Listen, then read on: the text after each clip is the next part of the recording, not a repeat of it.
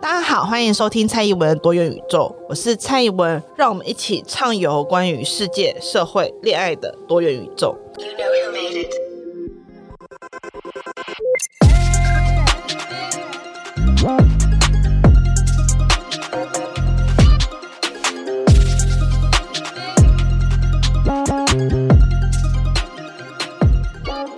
Hello，大家早安、午安、晚安，欢迎收听今天的节目。那呃，今天我要主要来讲两部作品的观后心得，因为不想要雷到大家。虽然说《黑暗荣耀》跟《转生王女》这两部作品都已经完结了，不过因为他们都还是很热门，所以我不想要雷到大家。所以今天的这个心得，我会尽可能的不要讲到太细节的地方。可是还是会有一点点雷啦，就至少结局或者是大概的大纲，例如说每个人的下场什么，这个是一定会带到的。所以如果你今天是还没有看这些作品，你会很计较被雷到的人，那就麻烦你现在可以先按出去，然后听别集。我个人推荐可以听，例如打电动那一集。那一开始先跟大家讲，今天我要讲两部作品，一部是最近 Netflix 上面热播的《黑暗荣耀》，那它就是有宋慧乔主演的一部复仇剧。我是在年假的时候把它看完的，就是可能稍微比很多人还要来的稍微晚一点点，然后一次就看了十六集这样。当然之前有看零星的集数，但是我最主要冲进度的时间就是年假的时候，跟我的妹妹跟我先生就是坐在一起那边一边吃东西一边看，一边把它看完。那另外一个我今天想谈论的作品是《转生公主与天才千金的魔法革命》。那这部作品是今年一月的新番，在木棉花上面可以看到全部的集数。那目前为止也已经完结了。这两部作品呢，其实都跟我平常很喜欢阅读的一种类型的作品。其实是很相似的，在中国会说是重生或是穿越复仇剧，就是重生、穿越、复仇是三个标签。那在韩国或日本这几年很流行的所谓的恶意千金，它其实也是重生，然后为了是达到，例如说复仇，或者是不要再过跟他转身或者是穿越前相同的生活的一个作品。那这类作品都有一个特色，就是通常你。重生或者是你转身的那个角色，他通常原本的剧情的结局都是悲惨的，就是他原本在，例如说在《恶意千金》当中，很多的作品都是主角穿越到了恶意千金，就是那种大家常常在玩那种恋爱游戏或者是恋爱作品，就会看那种富家千金或是公主或是大小姐，就是人很差，一天到晚在整平凡的女主角，然后基于嫉妒或是爱就。一直会对她做一些很坏的事情，然后最后她就会恶有恶报，然后就会死掉，或者是过得非常的凄惨，甚至可能整个家族都会被毁灭这样子。那在《恶意千金》这部作品当中，往往就是会有现代人或者是看书的人穿越到这个角色上面，然后回避掉他原本应该会有的悲惨结局，或者是这个。大小姐的角色，她重生一世过后，重新的走一遍自己原本的人生，然后回避掉那一个悲惨的结局。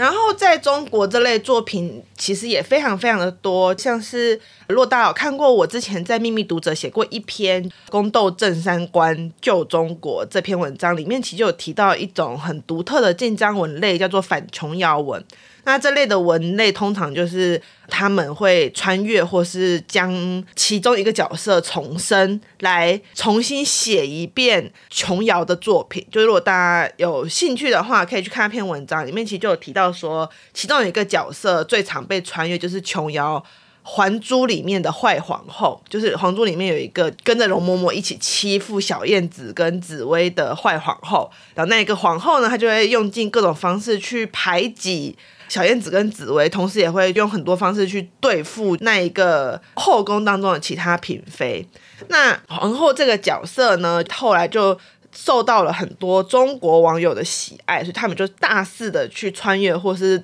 皇后重生，来让她走出不一样的结局。因为在《还珠》系列最后，皇后就是乌拉拉拉氏，她最后就断发嘛，就她最后就为了要劝阻她的先生不要娶一个那种名妓入门啊，就。断发，最后就等于是情同废后这样的一个局面。所以他们就想说，要用什么方式可以让这个皇后她就不要走向这一个很悲惨的结局。那这一个创作梗概其实跟我刚刚所提到的《恶意千金》或者是复仇剧这种重生后复仇走出不一条路的剧梗概是很类似的。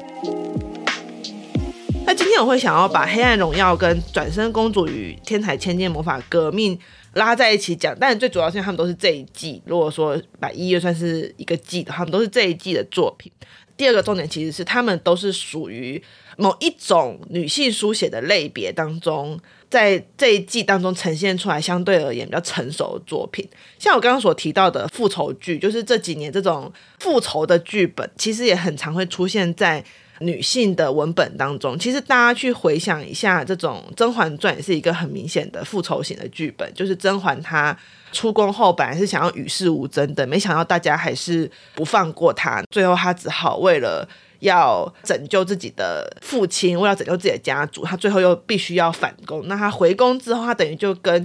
以前天真无邪的自己做了一个区隔，所以他回宫过，他等于也是非常像是在复仇的一个状况，就更不要讲像是前几年大红的《延禧攻略》啊等等的剧本，就这类型的宫斗剧，很长都是来自于一个很基础的复仇的剧本，而这种复仇的剧本，其实在这几年的大女人剧当中是很明显的，就是会有一个很强而有力的大女主，然后她基于某一些缘故，她要去对。这个世界，或是对曾经对他很差的人进行复仇，在这个复仇或是在这个取得权力的过程，因为这个复仇它往往会伴随着取得权力的过程，就是你从一个位置相对低下，或是相对的社会地位没有那么高的一个位置，你要一步步的迈向复仇，它通常也会代表你要一步步的取得权力。那在这种复仇跟取得权力的过程当中，你就会做出很多不会那么符合这个社会所认可的道德价值。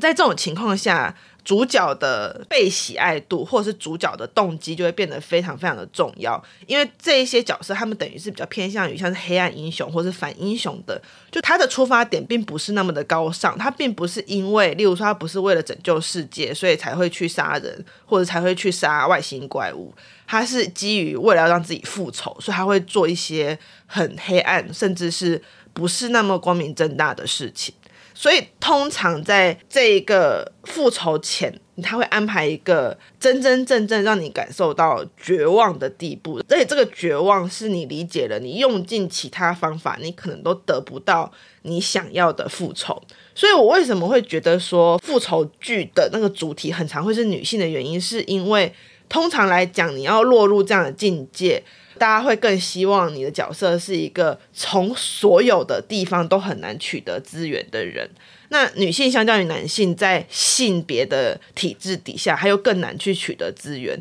而且对于他的侵犯，又更多时候会伴随着性跟身体的侵犯。这是在《黑暗荣耀》当中，其实大家可以发现，就是虽然。都没有很明显的点出来，但是性跟身体的侵犯一直都存在于《黑暗荣耀》的剧情当中，就是包含对于被霸凌者或者是受害者性的检视，或者是性的那种意涵。那在很多那种重生类别的中国重生类别，或者是重生复仇类文本当中，也可以看到这些女性，她们往往遭受到更多呃。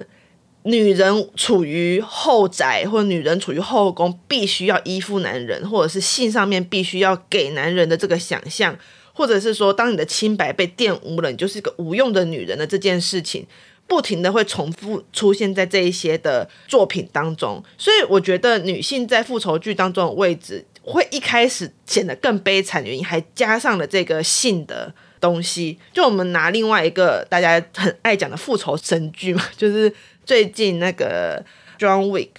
的作品，那 John Wick 也是一个很典型的复仇神剧。第一集真的是，因为他看到他杀狗，那因为我家养两只狗，所以我就哦杀狗，这群人就应该被干掉。可是 John Wick 就是非常爽的复仇神剧。但是我们也认真去看，就是 John Wick 算很惨，就是他一开始死老婆，然后后来死狗，到后来众叛亲离，然后过往的朋友还要来砍他什么之类的。但是 John Wick 相对来讲，他就不会在性上受到侵略。简单来说，就是那一群来杀 John Wick 可能不会想用强暴他，或者是想用言语调戏他的方式来侵占他这个人性的主体嘛，就是 John Wick 不会落入这种局面。可是通常女性的复仇又会在转移到性的这个层面上面，就是你复仇的对象往往有可能是要在性上面侵占你的，有可能在性上面掠夺你的。那第二点是，这些女人的复仇很多时候都会跟爱情连带在一起。例如说，她们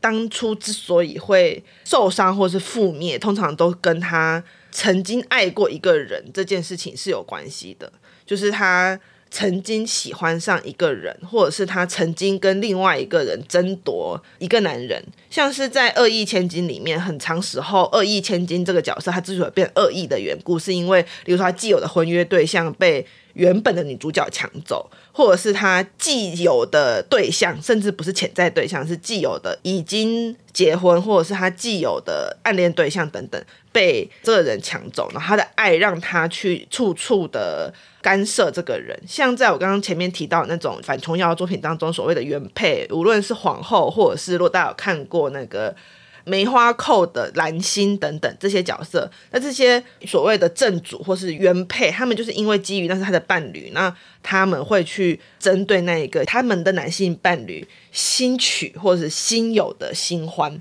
他们会去针对这个新欢而成为所谓的原著当中恶意或者是比较偏邪恶的角色。我也就是说，这些呃女性，她们所谓的被认定为恶，或者是被认定为需要复仇的境地，往往跟她的性别角色会有直接相关的元素在当中。那在《黑暗荣耀》当中，这一块其实比较没有那么突出的。但《黑暗荣耀》里面所提到的性别角色跟那种性别体制的设定，仍然是让人非常非常惊艳的。首先，我要先说《黑暗荣耀》在复仇剧当中，我觉得有一个点，我个人是非常非常喜欢的事情是，在《黑暗荣耀》当中，虽然说我们可以看到女主角她同样跟其他的男性有非常有性张力以及非常有情感的连带，而她也丝毫不否认她利用这个连带去进行了复仇这件事情，但是有一个词在。中国叫做雌竞，就是有很多这类型的重生或复仇作品，最后很容易会变成所谓的雌竞，它是营造出了另外一种很被人讨厌的女性形象，例如说绿茶。或者是例如说白莲花，就是这种大家如果有听过类似的说法，就是像绿茶，就是指说那种外表看起来很清新脱俗，然后就像原本琼瑶剧当中的女主角一样，但其实就是一个那种贱女人，就是她其实内心是很邪恶的，然后是故意装，然后只是为了要讨男人的欢心，然后装出一副清纯的样子，这样。那他们会刻意去塑造出另外一种讨好男人的女性的形象，而这时。原本被认定为是恶毒的皇后，或者原本被认为是恶毒的正妻，他们其实才是那个好女人的形象，因为他们不会去讨好男人，他们不会去展现出一个依靠男人这件事情。可是同时，他们又往往会被塑造成他们其实才是唯一那一个真心爱着男人的人。所以最后，他们所谓角色的正邪，还是很容易会依靠一个。是否是为了这个男性的家族好，或者是是否是真心爱着这个男人的这个角色，去定义这一个复仇当中两个女性之间的争夺，跟两个女性当中的对抗？那这个东西它就是所谓的雌竞嘛，在中国用语就是还是女人之间在竞争，然后男人只在旁边站着看，就哈你们竞争，最后比较好，那女人就会得到我。但是认真想想看，这些女性她们之所以会有的。悲惨经验，她们之所以会有的悲惨处境，无论是今天我所讲那一些绿茶，或是这一些现代被同情的正妻或是皇后，她们之所以会存在一个悲惨处境，最主要是来自于那个男人呢，是来自于那个公用黄瓜。所以为什么大家会那么喜欢《甄嬛传》？因为《甄嬛传》找到了对那个人嘛。虽然说《甄嬛传》开场也是一个女人之间对于公用黄瓜的竞逐，但是最后呢，最后甄嬛突然发现了，就是哎，对，其实我要做的事情是干掉男人，而不是干掉其他一直在抢黄瓜的女人嘛。最后皇帝就这样被他干掉了。所以甄嬛是一个有找到元凶的人，所以这也是为什么就是《甄嬛传》。他在宫斗剧里面，我觉得他可以至今有这么呃历久弥新的一个地位。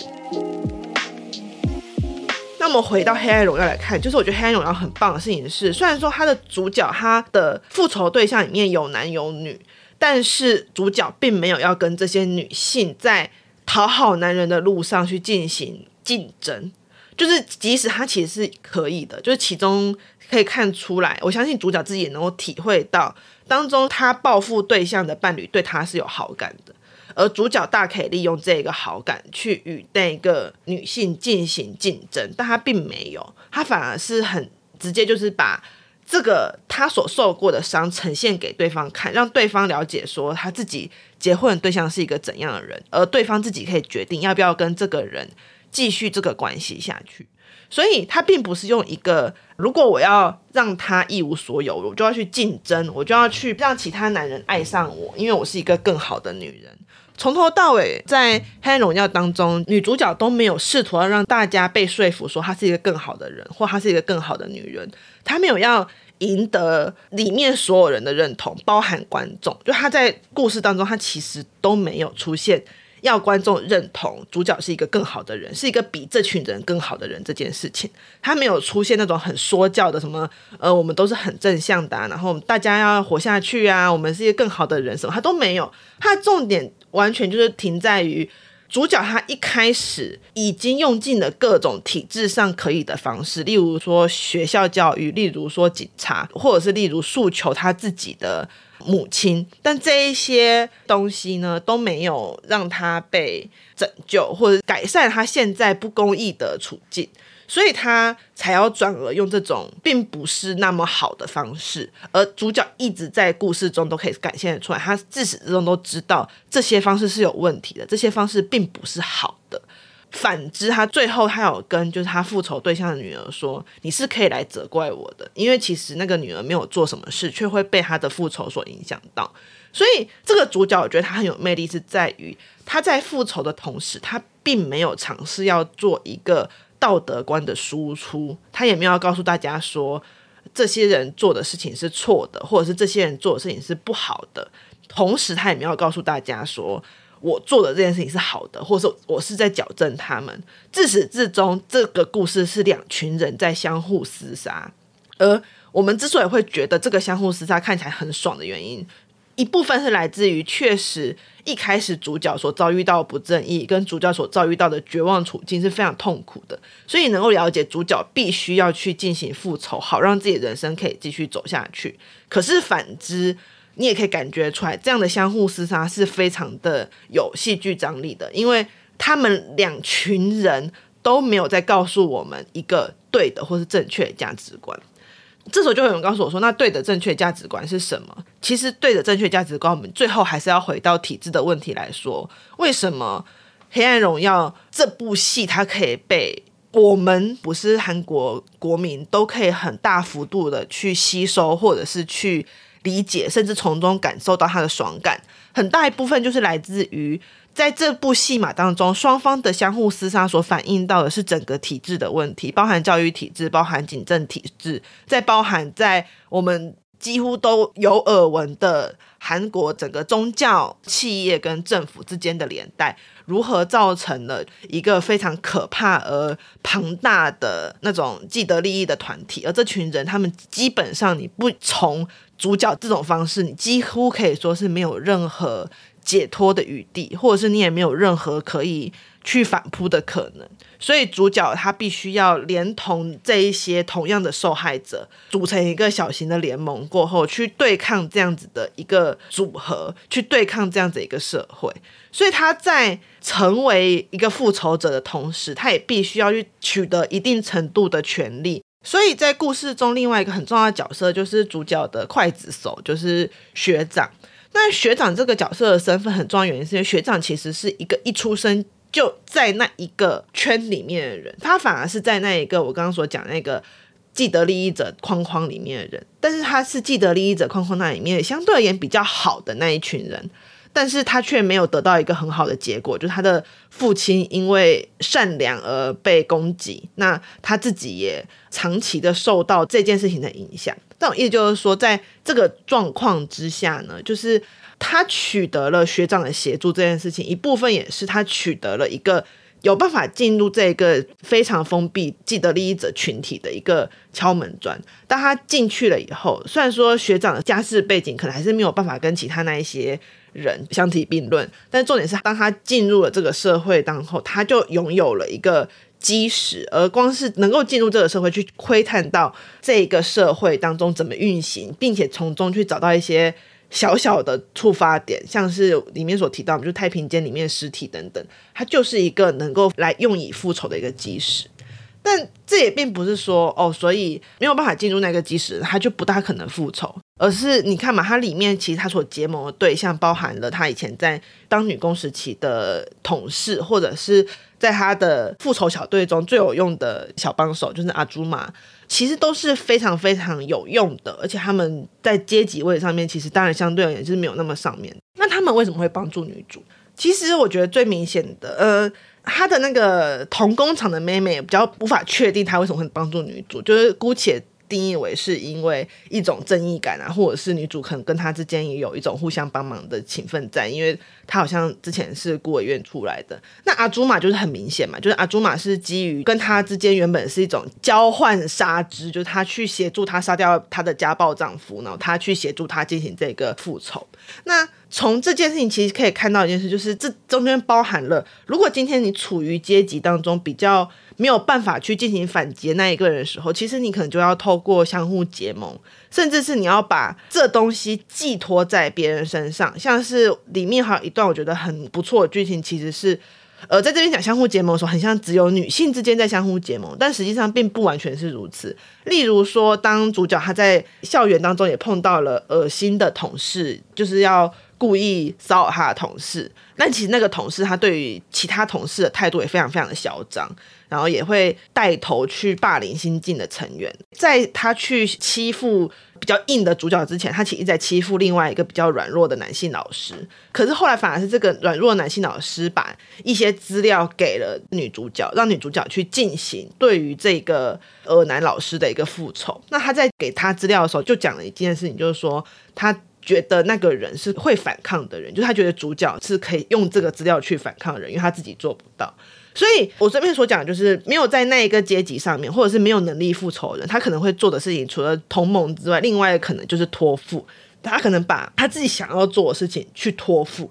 还有另外一个可能是，就是像最后剧情稍微雷一点点，就是最后金兰就是主角，他原本是被霸凌的人嘛，那后来在他后续还有另外一个被霸凌的人。那那个被霸凌的人呢，就是金兰呢。其实他简单来说，就是金兰他一直看起来都是一个旁观者的角色，他也没有要去主动协助主角，但是他最后却是主角能够成功复仇一个很重要的一环，就是他虽然没有做什么，他只是旁观，他没有讲，他就是忽视，然后不要让别人知道这件事情，就是他可能做不到主动去做什么，那他至少会做到一件事情是不要让别人发现到，哎。有一群人默默的在研发出一个要去复仇的革命，那我觉得这件事情就可以看出来，所谓的结盟或所谓的复仇这件事情，它其实是有很多种不同的面向的。它在整个人性的运作当中，它会呈现出很多不一样的结合跟不一样的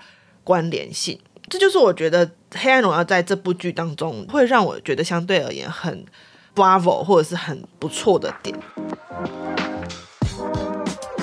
但我个人也觉得它里面另外一个描述点描述的非常好，是母亲的角色。因为在这部戏当中有非常非常多的母亲，这其中最让人感到害怕的妈妈，应该就是主角的妈妈。就是主角妈妈是一个一开始主当主角就是被霸凌的时候，她不仅仅没有要帮自己的女儿做什么，她还等于是。跟着他们一起去加害自己的女儿，最后还一走了之，让女儿就是一个人面对这一切，然后拿着钱离开。后来甚至是当女女儿开始复仇的时候，他还站在对方那一边，继续的去加害自己的女儿。那与主角妈妈相对的妈妈们呢，是例如说刚刚讲到，就是主角其实他是属于那种被霸凌当中的其中一人，之前有一个被霸凌到后来去世的人。那那个被霸凌到后来去世的，那个妈妈同样也是属于一个非常弱势的家庭的位置。她妈妈是一个应该是哑，就是聋哑人士这样子。可是那个妈妈虽然处于这么不利的位置，她仍然不停的去帮她的女儿进行申冤，然后不停的强调她女儿不是自杀，是被人家杀害的，然后不停的要去展现出这件事情。然后他后来甚至还找到了女主角，然后女主角也会跟他一起，就是从那边得到一些资料啊，有所结合这样子。这是第一个为了女儿如此拼命的母亲，而这个母亲的形象到后来其实可以一直不停的出现。例如说，那个学长的妈妈也是一样，就是虽然说学长的妈妈看起来是那种酷妈，就她从头到尾看起来都那种很酷很 easy，然后儿子要做什么都支持他那种类型，然后跟儿子相处很像朋友的那种酷妈，但她为了儿子，她也会是。有时候就会突然大崩溃，他会去请女主救他的儿子，或者是他会去怒吼那一个烧他儿子的犯人。就是可以看到这一些母亲，她其实都在为了自己的小孩子，还当然还包含阿朱嘛。你看阿朱嘛是为了自己的女儿，容忍他的先生这样一直不停的打他，甚至是后来在要把女儿送出国的时候，还是不停的不停的拼了老命的忍住，也不要让任何一个人影响这件事情。唯一就是说，这些妈妈们。所呈现出来就是我们想象当中理想的妈妈的样子，就是这个妈妈非常的伟大，为了女儿什么事都忍耐下来，为了儿子什么事都可以做。但是这世界上也有像主角的妈妈一样，她不仅仅感觉不出来丝毫的母爱，对她而言，女儿不过就只是一个她的错误，或者是她根本就不想要当个妈妈，她也没有想要成为一个妈妈。那这世界上好，另外一种妈妈其实是像女主的复仇对象，就是也是我们这些日子会听到无数遍的贤正啊的那个贤正的母亲，以及贤正本人。贤正本人也是一个妈妈，她这两个母亲很难说他们是不爱的，真的是很难说他们并不爱自己的女儿，因为她连自己的女儿杀死人，贤正的母亲都会呃帮她摆平，然后。告诫他应该要怎么做，就是他不能说他完全不爱他自己的女儿，但他这个爱是有前提的，他的爱是在自己之后的，在自己的人生之后，他的顺序我是放在第一，我的女儿是放在第二。那个贤正也很明显，就是他把自己的位置是放在第一的，他不会优先去思考到他女儿的处境，因为如果他今天优先思考他女儿，他可能一开始。当主角给他一条路选择，就是希望他可以出来自首道歉的时候，他就会选择这条路，他就会选一个相对对他女儿最没有影响、最不会造成他女儿颠簸路。但他也没有，他也没有因为他的女儿而去选择了一条坦诚的道路，去跟他先生坦诚这件事情。所以他们都不能说是不爱女儿的。像严正，他其实可以看得出，他其实非常非常担心他自己的女儿。他一开始知道主角当到他女儿的小学老师的时候，他也担心他女儿会不会因此受到虐待或者受到打击。然后他也非常疼他的女儿，然后他也很希望他女儿可以以他为傲。但是这些东西仍然是摆在他个人之后的，就跟他的母亲一样。他母亲即使可以帮他做那么多事情，但是。当面临自己跟女儿之间的选择的时候，他仍然会优先选择自己。我意就是说，在这个故事当中，有非常非常多的母亲，还包含了李梭罗的母亲，就是其中一个复仇对象的母亲，就那种很溺爱啊，就是。女儿吸毒，她也就是帮她打打解毒剂啊，一直到最后无法挽回的时候，还是在尽力挽回那种母亲的形象。那我说这个故事当中有非常非常多的母亲形象，有那一种即使自身处于极度不利状况，也一定要爱着自己的孩子的母亲，也有那种虽然爱着孩子，但是还是把自己放在第一位母亲。自然也有像主角的妈妈这种，她不仅仅不爱这孩子，她也是这孩子第一个加害者的母亲。而我觉得这样的母亲形象是很棒的，因为她让我们看到的事情是。这世界上的母亲就是有这么多种的样貌。这世界上的母亲，她既可能是圣母，她可能是神圣的母亲，她可能是伟大的妈妈，她也可能是加害者，她也可能是一个普通的凡人。她爱她女儿，但她还是把自己放在第一位。这世界上有各种不同的母亲，有各种不同的女人。那我们不应该一味的觉得，只要一个人变成母亲，她就会瞬间变成一个 Holy Mother，这个是不可能的事情。而回过头来再去讨论，呃，哦，跟黑暗荣耀有讲了这么久，好，没关系，反正今天我一定要讲到转生公主。那如果说讲不够的话，大家之后可以再敲完，我可以讲更多。总而言之，我觉得黑暗荣耀这部作品在这点上是我觉得很重要、很不落俗套的。虽然即使我觉得他的坏人那个坏人五人帮，其实我觉得是有一点点薄弱的，就是我觉得他的坏人坏得太坏了，就是我原本期待是可以看到背后能有一点坏这么坏的一些算是点吧，但是我也能理解，因为如果连每一个坏人都这么的生动的话，那就会变成这部剧大概要再多加就是一季的长度，那就不会那么精彩，所以这个我也能够理解。但呃，这当然是瑕不掩瑜。我觉得《黑暗荣耀》是一部很值得去看的作品。那另外一个，我今天要推荐就是我刚刚讲嘛，就是《转生公主与天才千金的魔法革命》。那《转生公主》呢，她的故事其实这样：是转生公主，她其实就是一个转生的公主嘛。她的名字告诉我们她的大纲哦，就是一个从我们这个世界转生到异世界的公主。那她非常向往魔法，但她偏偏她自己不能使用魔法。而这个国家是一个非常古老且传统的国家，就是他们是非常崇尚魔法的一个国家。而王族之所以会是王族，也就是因为他们会使用魔法，然后有很强的魔法能力。然后他们这世界的魔法就是会跟精灵签约，你可以使用精灵的能力。那王族就是因为他们可以跟很多精灵签约，他们有很强的魔法能力，所以他们才可以担任王族的角色。那这个公主呢，可能因为她是转生的关系，maybe，所以她不能够使用魔法，但她本身却对魔法非常的向往。所以他就从小到大做了非常非常多的实验。他的实验也是除了希望自己可以使用魔法之外，他也希望自己可以让所有人，包含平民，都可以使用魔法。但想也知道，传统的那些贵族并不会希望这件事情发生呢、啊。他们不会希望这世界上的所有平民都可以使用魔法，因为这会影响到他们贵族的地位。那天才千金就是有了转生公主，另外一个角色就是天才千金嘛。天才千金角色就是非常有趣，她就是很像是之前的恶意千金那个位置。她是一个这个国家当中被预设为是太子妃的一个女性，她从出生开始就被以王妃的角色来设定的，来学习的。然后她是那种天才型的魔法师这样子，所以她非常非常厉害，然后也被预设最终是要嫁给。太子，那太子就是公主的弟弟。这样，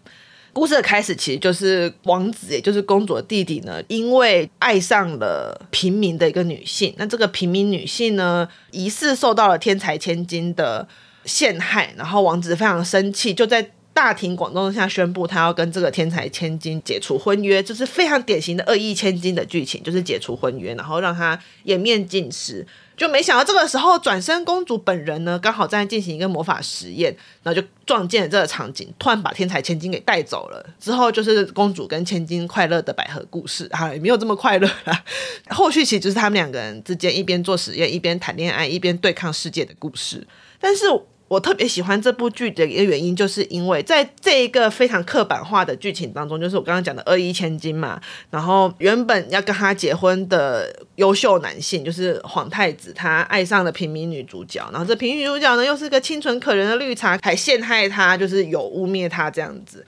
那我原本以为会照这一个老梗下去，但实际上并不是。在这个故事当中，王子并不是一个笨蛋。王子虽然有点中二，但不是一个笨蛋。其实从头到尾，王子对于这个平民女性，他虽然存在着喜欢跟爱没有错，但他同时也存在着利用。而这个平民女性，她其实也跟传统我们所想象那种什么绿茶或是假装清纯的平民女性是不一样的。她当然有喜欢皇太子，因为。一个原本地位不大高的人，突然被像皇太子这样的人喜欢，当然对他是有爱的，他对他是有情感的，但他其实一直以来都很困扰于自己为什么会莫名其妙的被人所喜爱，然后也因此莫名其妙被人所讨厌。那他后来其实有做出一个解释，就是他身上有某种特质，有某个特殊的能力，会造成这种事情。这个事情其实并不是他所想要的。然后王子奇在利用他这种特殊能力，好让别人相信自己已经迷上了这个平民女主。然后他其实是想要进行一定程度的叛乱。就是说，我觉得这边处理的非常好，缘故是因为他同时改善那一个，就是好像每一个在恶意女千金角色里面的那个皇太都是白痴，就是很容易被那种呃绿茶所欺骗。然后里面每一个平民女性跟王子在一起都是绿茶，他只是想要陷害女主，其实都不是。就他们各自有各自的目的，各自有自己去做这件事情的动机。那同时最后这个天才千金，他也能够理解。其实他自己所处的环境，他背后所代表的一个国家跟社会的意义是什么？那我不要雷大家，因为我觉得这部剧真的很好看，就是才十二集，大家可以追一下。我看完动画之后，我就去买了小说，但我现在还没有时间把小说看完。等之后把小说看完了，我可能再做一集更详细的吧。就是如果这集的回响还不错的话，今天这两部我觉得一个蛮大的重点，其实是我们常常觉得这种类型作品啊，它很容易会流于刻板，或者是就像我刚刚讲的什么雌竞啊，或者是。借由贬低一种女性的形象来赞扬另外一种女性的形象，然后周而复始，就是等到这种女性形象被贬低的差不多，又再创造另外一种女性形象去贬低这种女性。那我觉得这个其实是一个有点恶性循环的一种对于女性形象的想法。当然，它看起来可能会很爽，它可能会一定程度的让我们在现实生活当中的某些挫折得到一定的翻转跟启发。可是同时，我们要回过头来去检视说。会不会在这些故事当中有一个更好的写法，有一个更好的解释空间？在这些故事当中，无论是女性的形象，或者是女性的情谊，它都有更多不同的理解的可能。当然啦，看剧最终还是要看个开心，看个爽嘛。无论你是看番或者看剧，但还是希望大家可以先以看得开心、看得快乐、看得爽、看得舒服为主。但同时，就是我们今天也可以看到一件事情是。女人的故事，或者是每一个很生动的女性形象的故事，其实，在现在都是很有市场的，都是很能够为大众所接受的。那希望能够有更多、更多不同的女性脸孔、女性的故事出现在大众的市场当中。好，今天的节目就到此为止。那如果你对这种类型的作品分析或是闲聊有兴趣的话，也欢迎你能够。帮我按五星好评，或者是有个评论啊，或者是你可以在 IG、FB 上面转贴这集，然后 tag 我，那我都会觉得非常非常的开心。那今天就到这边啦，呃，喜欢本集节目的人也欢迎订阅我的节目。那有订阅的朋友也要记得收信，因为我会寄信邀请你加入我的群组。今天的节目就到这啦，大家拜拜。